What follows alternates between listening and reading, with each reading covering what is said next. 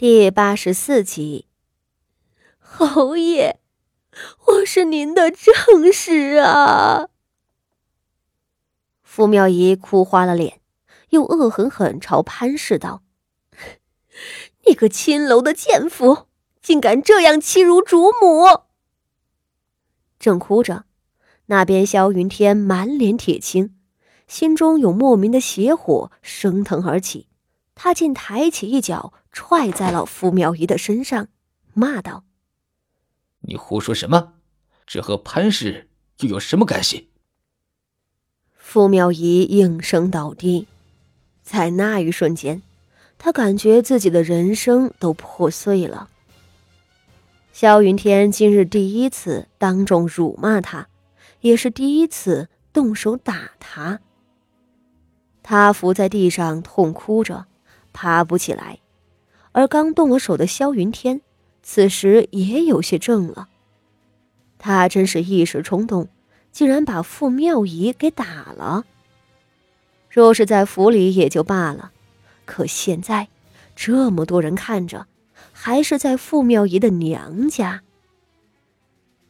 萧云天和傅妙仪两人争吵，四周的宾客们早就都看过来了。此时看见侯夫人。竟被侯爷踹倒在地，一时都愣了。大家放下了手里的弓，神色尴尬的看着这一对夫妇。原本喧闹的靶场上，顿时一片死寂。萧云天的脸色由原本的怒气冲冲的紫红，变成了羞恼的涨红。被这么多人亲眼瞧见他打老婆，这真是……都怪傅妙仪这个惹祸的贱妇，让她滚就赶紧滚好了，还跪下来哭得一把鼻涕一把泪，这是准备四处宣扬自己的委屈，让所有人都知道他武安侯宠妾灭妻吗？算了算了，当务之急还是别让傅妙仪接着丢脸了。他咬牙看着傅守仁道：“麻烦岳父遣人。”将我家夫人带下去吧。萧云天又气又恼，那副手人也没好过多少。女婿当着自己的面动手打女儿，而且明眼人一看就是萧云天仗势欺人。妻子小心的伺候他，端了凉茶给他喝。就算这茶不合口味，他也不该羞辱作贱妻子啊。何况闹到最后还动起手来。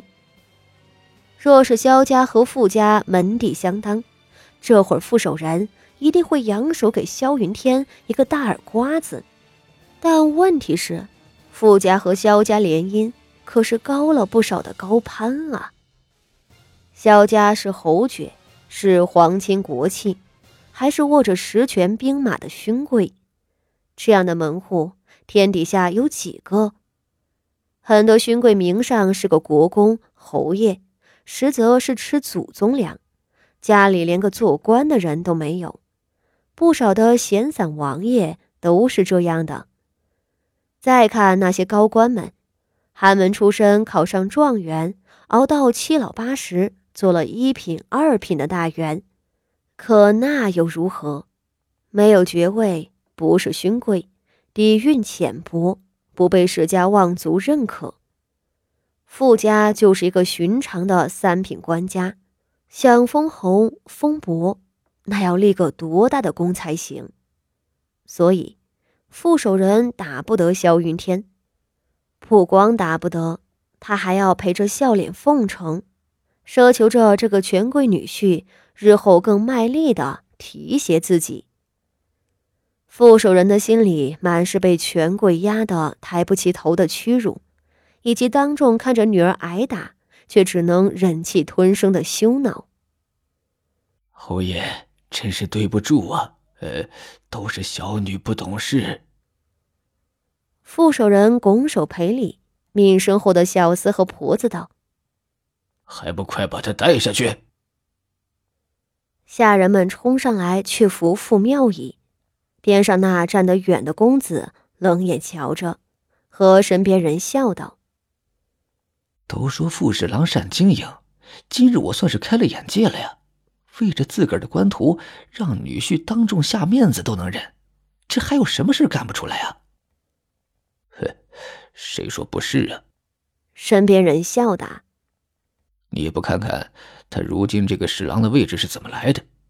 他政绩不过尔尔，家里还没有一个能依靠的亲族，还能捞着吏部侍郎的肥差。哼，若说他不是靠着裙带关系啊，我都不信。”四周人的议论虽然是压低了声音的，到底有那一两句让副手人听去了。副手人气得胡子都开始抖，却也说不出一句话，更不敢去得罪萧云天。傅妙仪跪着痛哭，很快就被傅家赶来的丫鬟们连拖带哄的领了下去了。萧云天喘着粗气站着，好在跟随萧云天过来的下属武将里有个机灵的，上来圆场道：“侯爷，消消气。”女人不听话，关起门来调教就好，犯不着这样。来来来，咱们打靶去，兄弟们可都等着你呢。对对对，您还有一箭没射呢，您出了手，徐大将军和后头的同僚们才好上来啊。旁人也跟着道：“有台阶下，萧云天自然从善如流。”他松了松领口道：“好，先射了这一箭。”又拱手朝徐策道：“耽搁了徐将军射靶，是下官的不是啊。”徐策那边正自个儿打着扇子，和身侧一位心腹的下属说着什么。他回过头来笑道：“无妨。”萧云天吐了一口气，从潘氏手里接过弓。然而，当他把剑搭在弓上的时候，心里头又是一阵烦躁。那股子熟悉的邪火又上来了。方才他当众对傅妙仪动手，其实刚踢完那一脚，他就后悔了。一是，他并非对傅妙仪绝情，除非傅妙仪犯了什么大错，否则他也不会动手；二是，此时四周众多同僚，当众动手，打了傅妙仪，又损了自己的名声。